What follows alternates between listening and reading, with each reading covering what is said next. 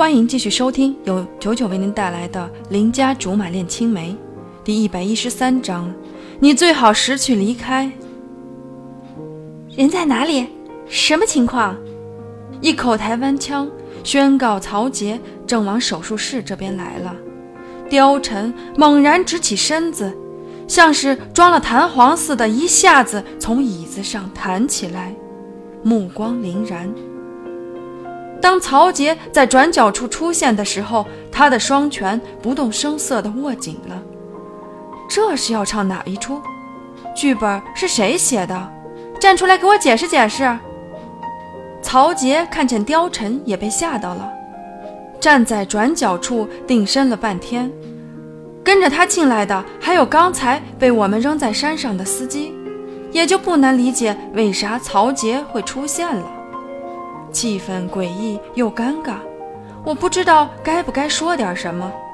不久之后，貂蝉吩咐司机回家去帮刁叔叔收拾住院用的东西，顺便把刁阿姨接过来，还千叮咛万嘱咐要司机稳住刁阿姨的情绪，千万别添油加醋吓到刁阿姨。司机也不是一个糊涂人。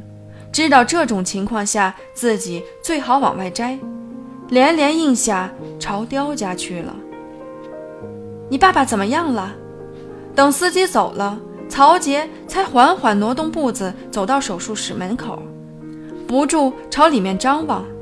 明明知道什么都看不见，还是不死心。貂蝉没好气地问：“你没听到我说话吗？”曹杰脸上有些难堪。点点头说：“听见了，可是我还是担心他。”哼，貂蝉冷冷地从鼻子里哼出一声，讽刺道：“别忘了，你只不过是个秘书，这样是不是越权了？”早就听说曹杰在公司里面什么事都管，简直就是公司的管家婆，可也不至于连工作之外的事情也那么上心。据我所知。这可不在加班范畴之内。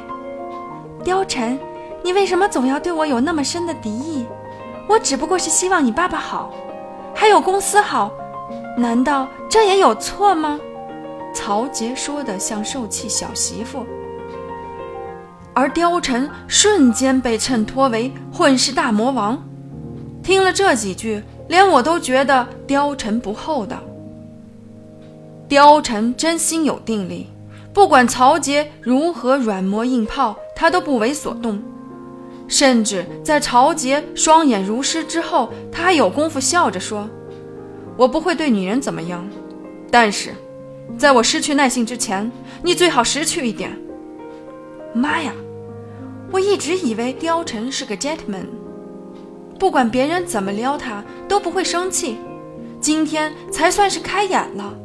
曹杰什么都没干。就把貂蝉逼得说重话，可见这里面的水很深。我要不要去搅一搅？要是搅好了，皆大欢喜；搅不好咋整？淹死了算谁的？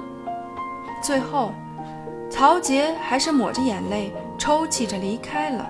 貂蝉长舒口气，我拉着他的胳膊，安抚他坐下，抚着他的脊背，开解道：“别生气，别生气。”气坏了不值得。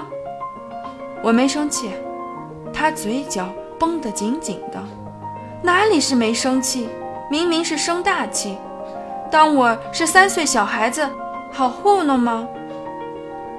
你这是在鄙视我的智商，还是在秀你的脑残啊，老大？